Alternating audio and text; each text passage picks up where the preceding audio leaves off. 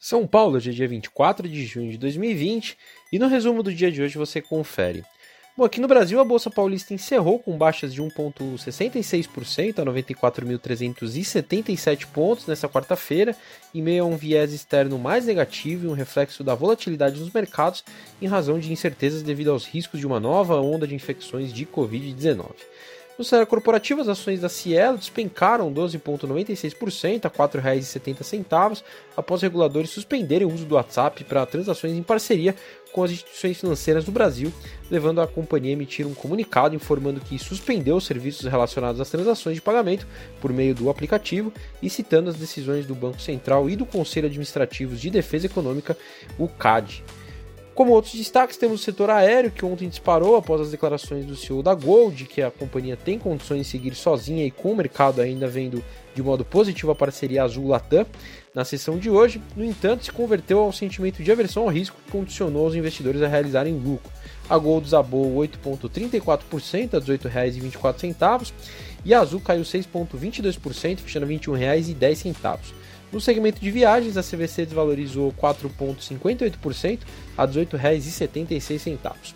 A B2W hoje subiu 2,88% a R$ 106,27, com revisão geral do setor pelo BB Investimentos após o fim da temporada de balanços do primeiro trimestre e com a elevação de preço-alvo dos papéis da companhia pela analista Jorge é, de R$ 65,60 para 123 reais. No mesmo setor, a Magazine Luiza e a Via Varejo passaram por um dia de realizações de lucros e recuaram 0,64% a R$ 69,80 a Magazine Luiza e com uma queda de 2,99%, fechando a R$ 14,58 a Via Varejo.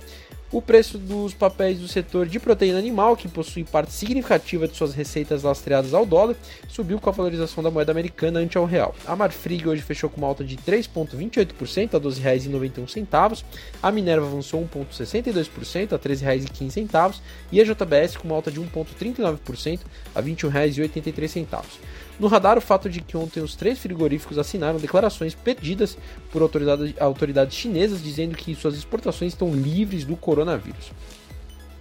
Indo para o exterior, Wall Street caiu acompanhada por um declínio de energia, com os investidores preocupados com as perspectivas de outro bloqueio, depois que algumas partes dos Estados Unidos impuseram novas restrições para combater o ressurgimento das infecções por coronavírus. As ações europeias caíram com o aumento nos casos do Covid-19 e as notícias de que os Estados Unidos estão considerando tarifas sobre os produtos europeus. O índice FTSE Eurofirst 300 caiu 2,8%, enquanto o índice pan-europeu recuou também 2,8%. Os índices acionários da China fecharam em alta, encerrando a semana encurtada por feriado.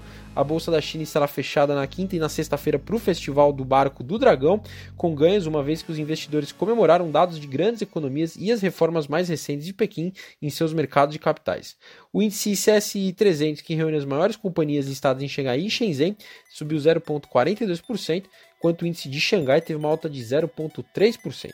Bom, eu sou o Fábio Capone, Equity Sales do BB Investimentos. Diariamente estaremos aqui no Investimento em Foco, trazendo um resumo do dia do mercado para você.